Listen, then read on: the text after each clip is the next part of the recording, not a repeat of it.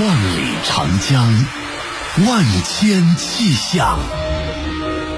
这是一条金色腰带。十一省市，六亿人口，五分之一的国土面积，贡献了百分之四十以上的经济总量，成为我国经济发展的重要支撑带。这是一幅绿色画卷。从巴山蜀水到江南水乡，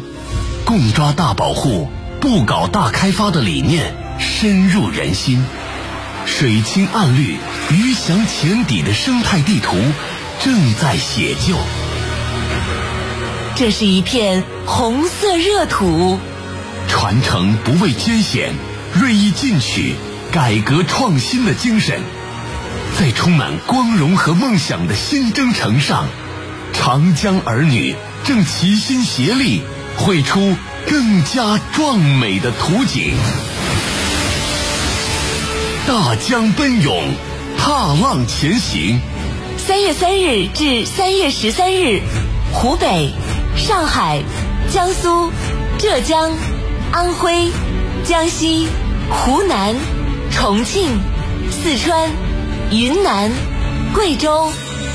长江经济带十一省市新闻广播联合推出二零二三全国两会特别报道。对话长江，新潮逐浪。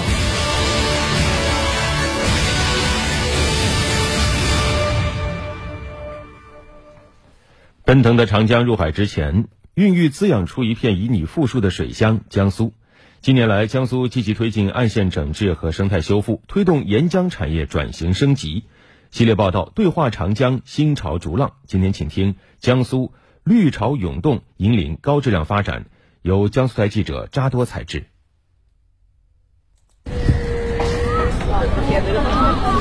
阳春三月，江阴市姚港口长江生态湿地绿意渐浓，不时有灰鹭、红隼、黑石鸢等珍稀鸟类从头顶掠过，市民们三五成群结伴打卡拍照，记录身边的美好。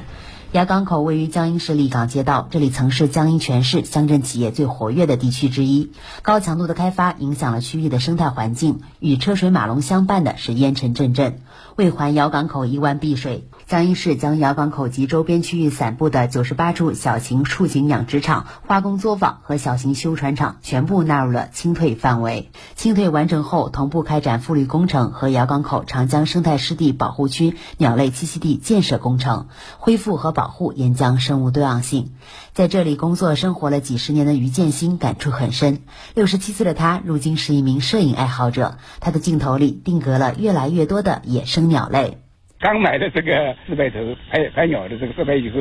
这个有一次到江边来以后，看了一群野鸭，马上就就举起相机，一下子拍了四五张。以后我会用好我的这个相机，拍出更好更美的照片，反映我们美丽的姚港湿地。小港口的改变是江阴市共抓大保护、不搞大开发的一个缩影。上世纪九十年代开始，江阴市长江岸线过度使用、土地超强突开发等问题日益显现。为此，江阴主动调整港口功能，对码头、工厂、轮渡等沿江生产岸线退让搬迁，持续优化沿江生产生活生态空间，一改过去临江不见江的尴尬。沿着江边漫步，来到位于江阴高新区的启兴智能制造产业园，道路宽阔平整，现代化厂房修缮一新，俨然一座花园工厂。江阴高新区招商局副局长陆峰告诉记者，五年前这里还是散乱污企业扎堆的纺织老厂，主业萎缩之后，厂房都出租给了一些像钢材加工啊、木材加工厂，听说整个里面园区的环境也比较差，而且呢产出也非常的低。腾龙换凤，产业优化。江阴高新区让一家家工业绩效低下企业搬离，集成电路、智能装备、新能源、新材料等先进制造业项目纷纷进驻。二零二零年还引来了中科院院士丁汉教授团队参与的江阴市智能制造创新研究院。江阴市智能制造创新研究院负责人陆毅：我们主要在江阴呢是做一些智能化改造方面的服务方案，从机器人化制造、数字化制造、智能制造，还有两级高端制造。等各个领域来服务中小企业。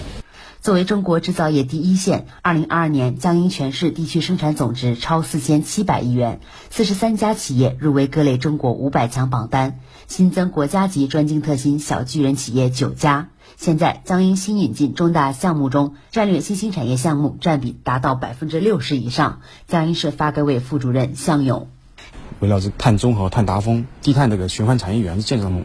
我们现在在创国家级的这个零碳的产业园，推进我们江阴的整个产业的绿色发展和高效发展。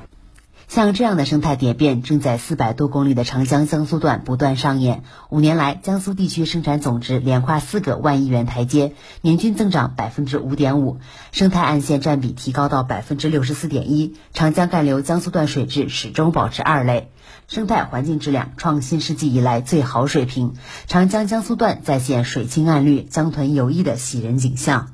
党的二十大报告指出，推动经济社会发展绿色化、低碳化是实现高质量发展的关键环节。围绕争当表率、争做示范、走在前列的重大使命，江苏正在加快推动产业结构、能源结构、交通运输结构等调整优化。长江江苏段的生产岸线正在向生态岸线、生活岸线转变，迈上新征程。全国人大代表、南京天嘉环境科技有限公司董事长蒋力建议，作为沿江的经济大省、制造业大省，江苏要在构建现代化产业体系上持续发力。在长江经济带来说呢，未来要发展的话呢，我觉得在绿色高端制造业，呃，以及电子通讯，包括新能源方面，要有极大的一个发展和提升，把产业集群要做到位。江苏是中国制造业大省，它在这块要做引领的。